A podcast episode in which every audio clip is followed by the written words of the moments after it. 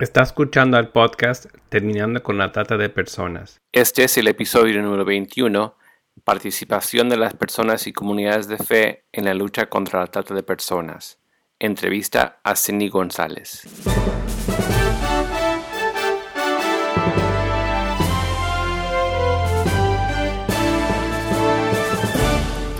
Bienvenido al podcast Terminando con la Trata de Personas.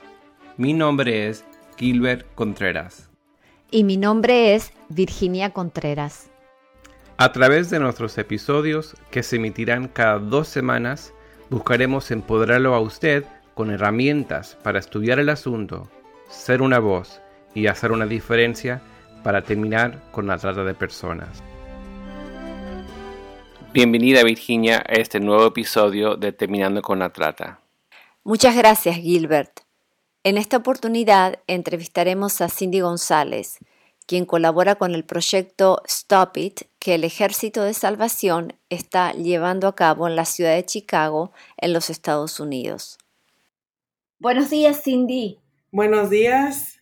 Te damos la bienvenida a nuestro podcast Terminando con la Trata.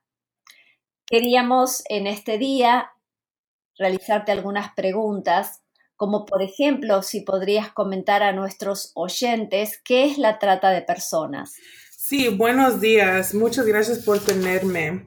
De acuerdo con la trata de personas, bajo la ley de protección de las víctimas de la trata, el tráfico severo de personas incluye trata sexual y trata de labor. Trata sexual es utilizar violencia, amenazas, mentiras, cautiverio por deudas y otras formas de coacción para obligar a adultos y niños a participar en actos sexuales comerciales contra su voluntad. Conforme a las leyes federales de los Estados Unidos, cualquier menor de edad de menos de 18 años inducido a participar en relaciones sexuales comerciales es víctima de la trata sexual, independientemente de si el tratante usó fuerza, fraude o coerción.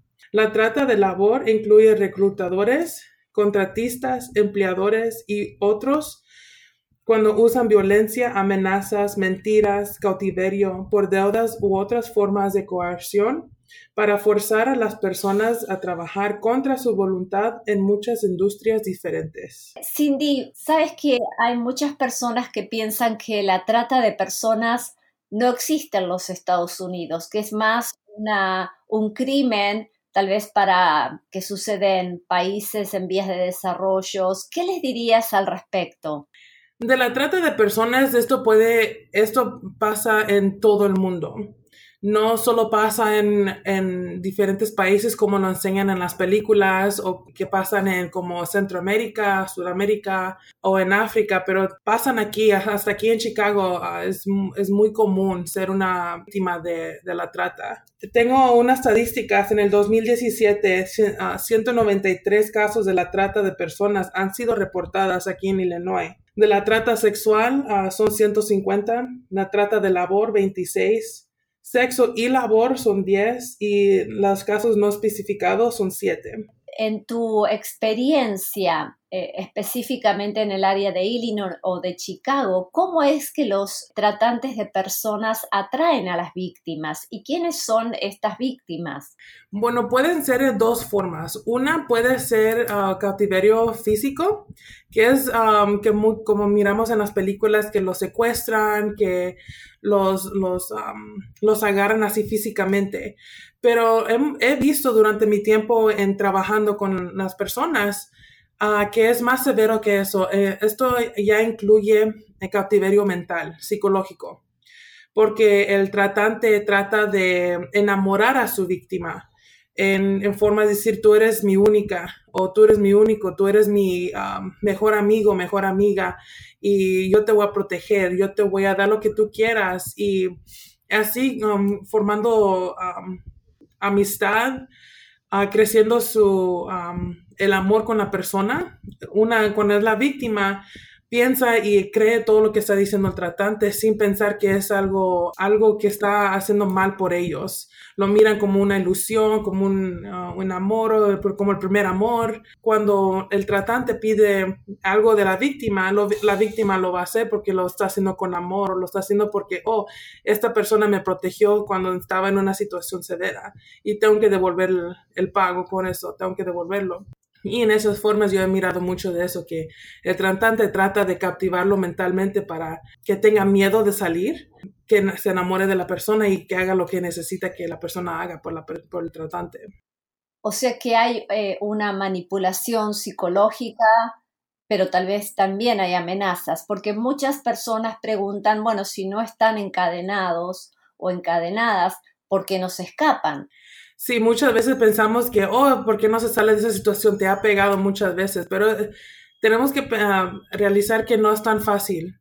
Em, incluso si hay niños, eh, está en la situación. Si hay niños, el tratante puede usar a los niños como una amenaza. Dice, si te vas, vas a ver qué va a pasar con los niños. O mm, cosas así en ese, en ese estado. Y si no tiene niños, va a decir, si le pega una vez a la, a, la víctima, dice, oh, nunca va a pasar otra vez, perdóname.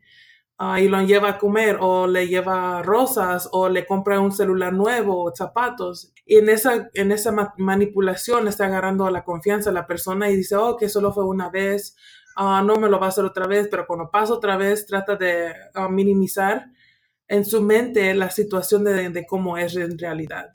Y esto sucede, eh, quisiera que me cuentas un poquito si hay un perfil de las víctimas que ustedes ven en la zona que ustedes trabajan, o sea, es que son gente jóvenes, es que son gentes que son tal vez que están en un estatus ilegal y qué es lo que las pone a las víctimas en una situación eh, de tanta vulnerabilidad.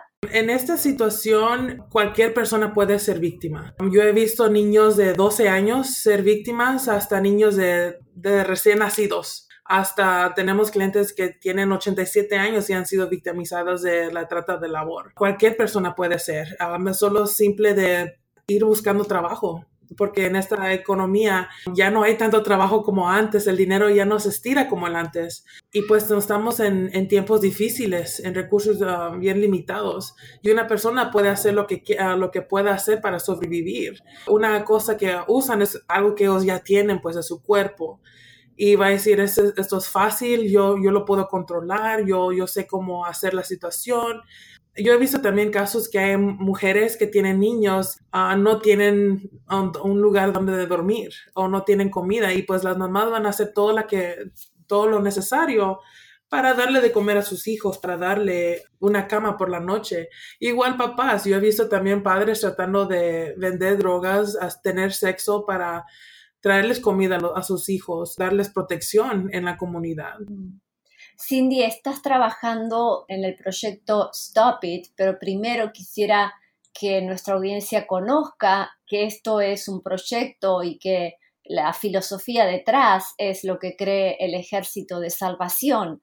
Por eso me gustaría que me comentaras qué es el ejército de salvación, en qué contexto histórico surgió, cuál es la misión, quién lo fundó. ¿Podrías compartirnos acerca de esto? Sí, por supuesto. El Ejército de Salvación es una organización religiosa cristiana que fue fundado por un señor que se llamaba William Booth. Él fundó esta organización con su esposa Caterina Booth en Londres en el 1865. William Booth abandonó el concepto de la iglesia tradicional a favor de la palabra de Dios directamente a la gente. Él caminaba a las calles de Londres y predicaba a los pobres, los mendigos, hambrientos y los indigentes. Cuando algunos clérigos estaban en desacuerdo con la manera como William Booth quería predicar, él y su esposa Caterina se retiraron de la iglesia para entrar a entrenar a evangelistas en toda Inglaterra. Ellos regresaron al, este de Londres en 1865, donde muchos seguidores se juntaron con ellos a luchar en ganarlas por las almas perdidas, hombres y mujeres. Por 10 años la organización iba por el nombre de la Misión Cristiana y tenían más de mil voluntarios y evangelistas. Ladrones, prostitutas y los borrachos fueron los primeros que fueron convertidos en cristianos. Cuando ellos fueron convertidos, ellos estaban predicando y cantando por las calles dando sus testimonios del poder de Dios.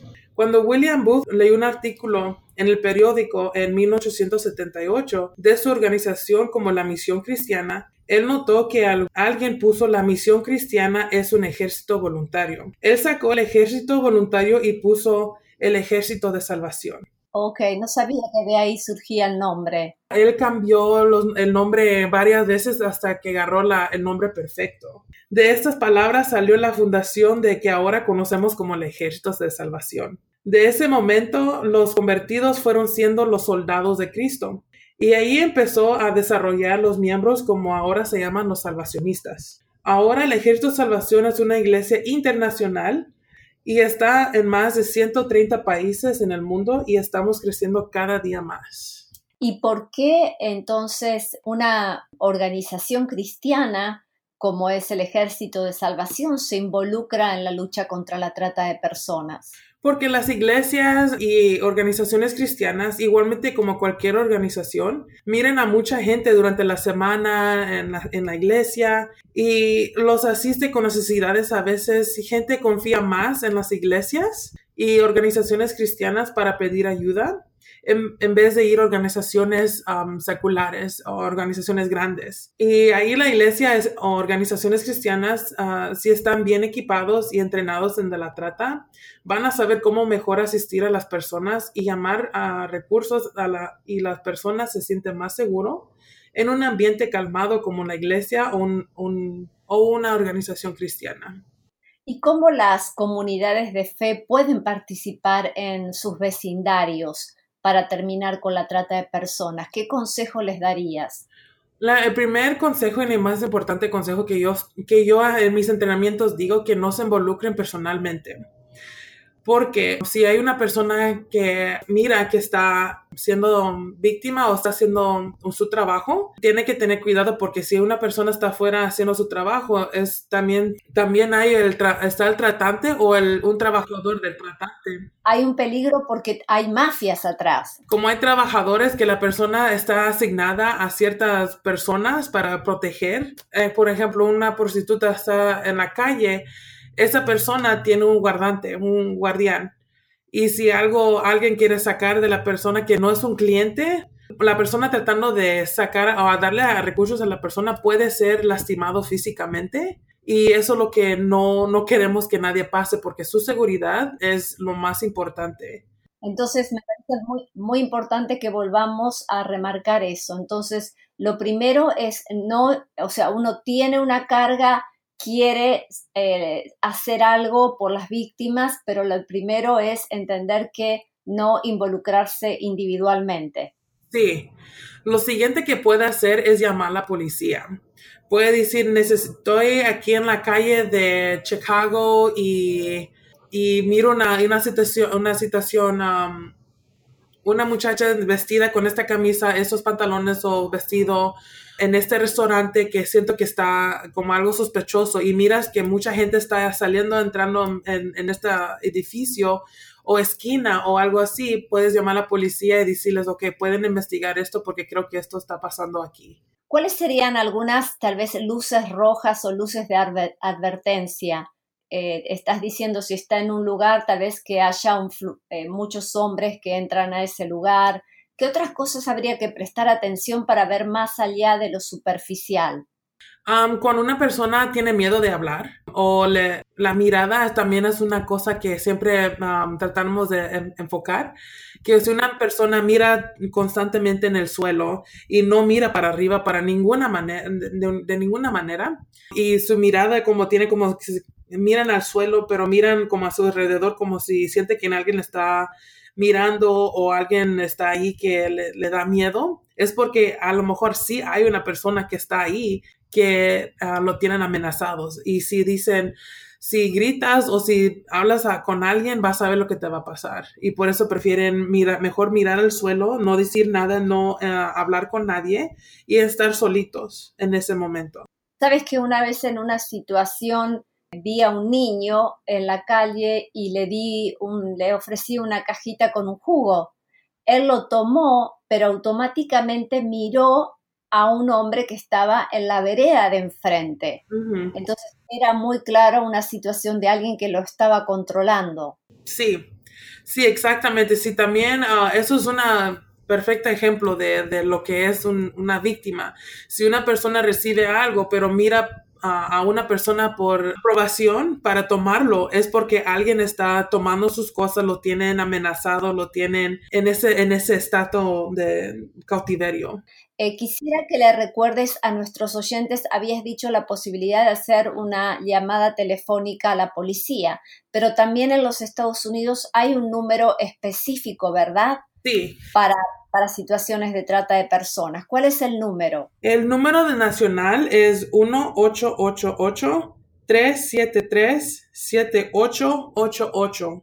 Otra vez el número es 1-888-373-7888. Y ese número es, es The National Human Trafficking Hotline que está basada en Washington. Y ese, en esta línea puede una persona llamar en cualquier um, estado del Estados Unidos.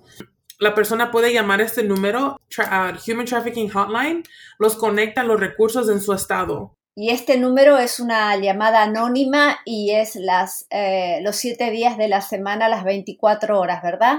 Sí, e, es 24/7, pero ah, también nosotros aquí en Chicago tenemos nuestro, uh, nuestro proyecto Stop también tenemos una línea directa y ese número es 877-606-3158 y ese también es 24/7 y ahí una persona puede llamar para decir, oh, yo creo que yo estoy en esta situación o si puedo, puedo hacer una, um, unas preguntas para ver si estoy en esa situación, hospitales, um, policías, otras organizaciones pueden llamar a nuestro número también para si tienen una persona que están en contacto o si tienen una persona frente de ellos y no saben cómo, cómo accesar las personas, la persona y puede llamar a nuestro número para nosotros ayudarles en, en accesar la persona.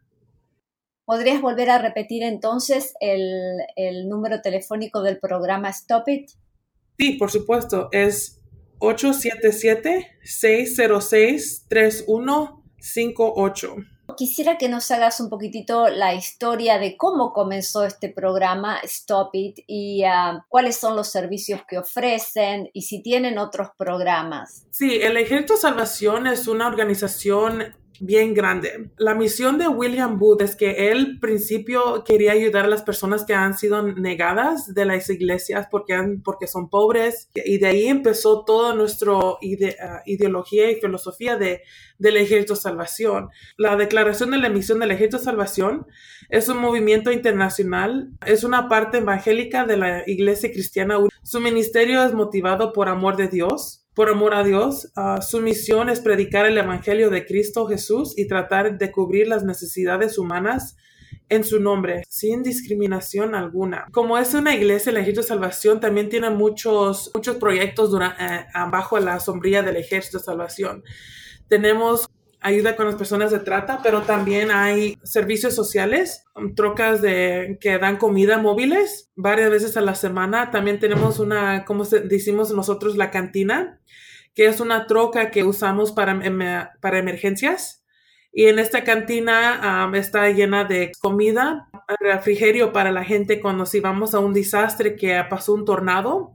Esta cantina puede ir a ese lugar específico y dar comida a la comunidad que necesita que han sido impactadas por ese desastre. También el ejército uh, tienen ah, programas para mujeres y hombres que se llaman Liga del Hogar y Liga de Hombres, que ahí pueden estar en comunidad con otras personas, en otras mujeres y hombres en la comunidad para hacer manualidades o sentar a tomar café y hablar de lo que está pasando en la familia, tener un estudio bíblico durante el tiempo que los niños están en la escuela y ahí, ellos pueden, los papás pueden tener un tiempo para ellos mismos a relajarse, a también extraerse porque miramos que los padres también necesitan ese tiempo para ellos.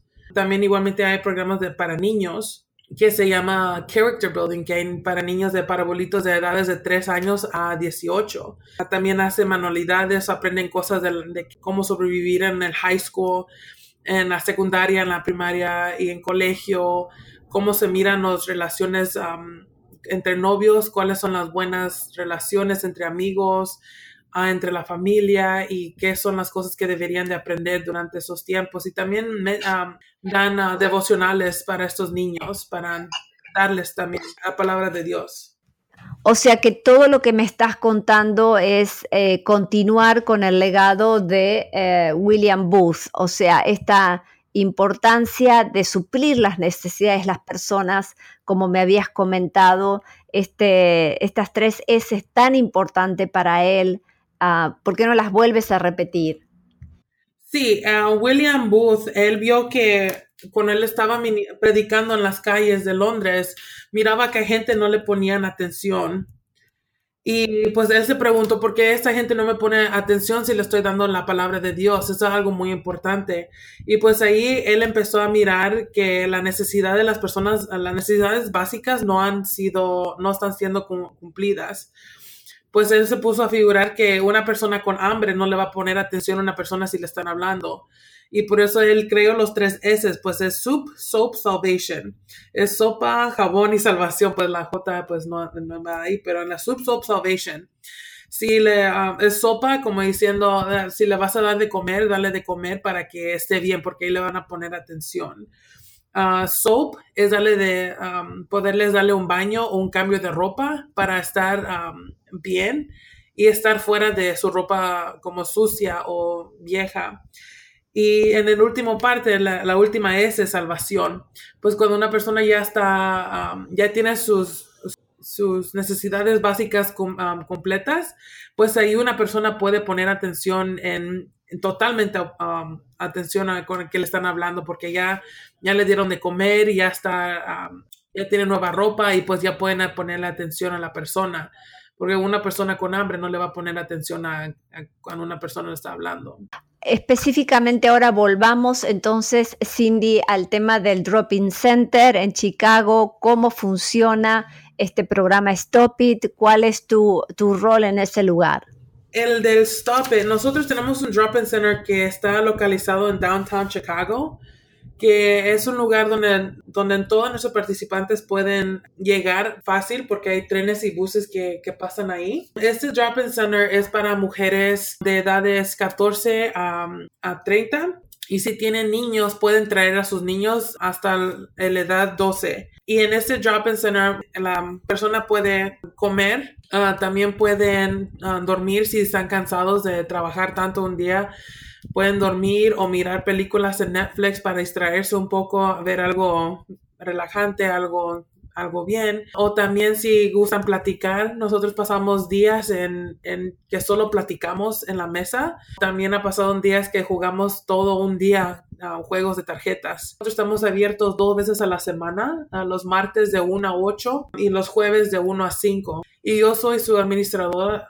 administradora de, de casos y ahí la persona viene conmigo, ahí puede la persona hacer unas metas. Si esa persona quiere ir a la escuela, ahí yo los voy a ayudar en qué son las metas um, o qué es el proceso para regresar a la escuela. O si quieren buscar un trabajo, yo les ayudo a, hacer su resume, su, sus listas de trabajos, Um, yo les ayudo a hacer como una entrevista para, si nunca han ido a una entrevista, yo les ayudo a, ayudar en ese proceso de cómo hacer, cómo es una entrevista, las preguntas de hacer, cómo contestar, o como simple de, agarrar algo como su identificación de, de, Illinois.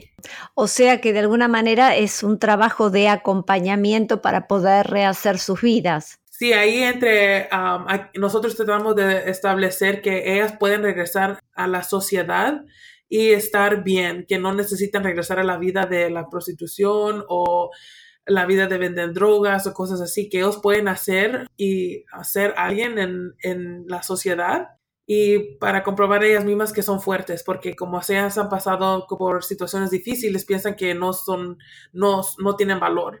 Y ahí estamos tratando de establecer que sí tienen valor y su voz es importante y que son fuertes. Cindy, ¿hace cuánto que estás trabajando en este programa? En el programa de Stop It tengo de siete meses, pero yo he estado trabajando con personas de, la trata por ya tres años en otra parte del Ejército de Salvación. ¿Qué le dirías a personas entre nuestros oyentes que sienten carga, tienen deseos de involucrarse en un ministerio o en un trabajo así? ¿Qué consejos les darías?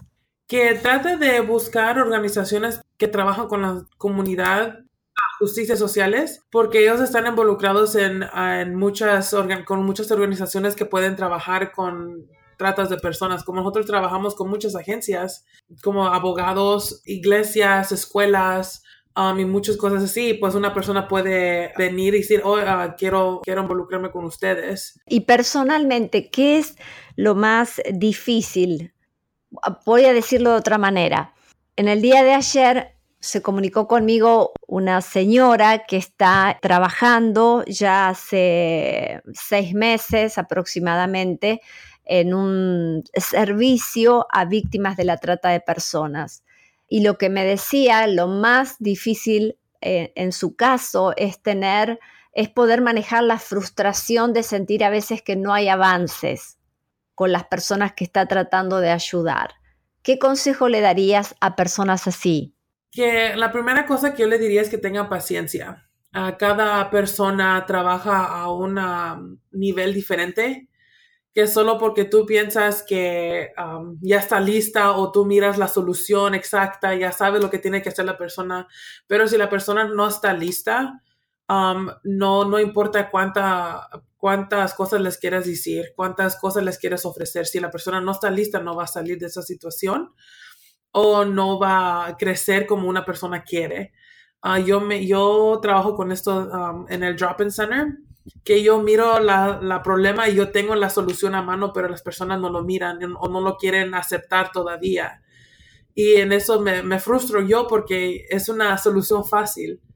Pero ahí me tengo que recordar que ahí tengo que tener paciencia. La persona ha pasado por una trauma severa. Claro. Que es que la persona va a procesar la, la información, la situación, el proceso diferente que yo y si la persona no está lista en este momento, no, no hay que forzar o empujar sus deseos o sus pensamientos o sus, o sus metas a la persona. Deja que la persona esté lista, que crezca en su momento. Cada persona, igual como dije, está en diferente parte de su vida en este proceso de aceptar o pedir ayuda o, o crecer y pues solo hay que esperar a, la persona, no podemos uh, enforzar nada, tenemos que esperar hasta que ellos estén listos y cuando ellos estén listos ahí estamos nosotros. Bien. Bueno, finalmente, Cindy, para que nuestros oyentes puedan saber cómo conectarse con ustedes, ¿cómo podrías, por favor, ayudarnos repitiendo la dirección y el teléfono? Sí, para el National Human Trafficking Hotline, que es uh, nacional del todo Estados Unidos, el número de ellos es 1-888-373-7888. Y eso ahí les van a ayudar en cualquier ah, lugar de cualquier estado del Estados Unidos y le van a encontrar recursos. Y también si están en Chicago o en los condados, los nueve condados alrededor de Chicago, de Cook County, ah, nuestro número directo es 877-606-3158. Y ese también, los dos números son 24-7 y a cualquier momento pueden llamar a una persona si necesitan una ayuda o necesitan recursos. Perfecto. Muchísimas gracias, Cindy. Ah, gracias. Terminemos entonces escuchando este escrito de William Booth. Así, el, su grito eh, se llama lo, Yo lucharé. Y dice, mientras las mujeres lloran, como lo hacen ahora, yo lucharé. Mientras haya niños hambrientos, como las que hay ahora, yo lucharé. Mientras los hombres entran y salgan de la cárcel una y otra vez, como lo hacen ahora, yo lucharé. Mientras haya borrachos tirados, mientras haya una pobre y perdida niña en la calle, mientras que hay substiza un alma oscura sin la luz de Dios, yo lucharé, yo lucharé, yo lucharé hasta el final. Muchísimas gracias, Cindy. Realmente es un grito y un desafío para todos nosotros. Sí, exactamente. Es un, es un recordatorio de que siempre tenemos que estar luchando. Bueno, Dios te bendiga muchísimo, Cindy. Muchísimas gracias una vez más. Muchas gracias por tenerme aquí y compartir mi información de la trata de personas.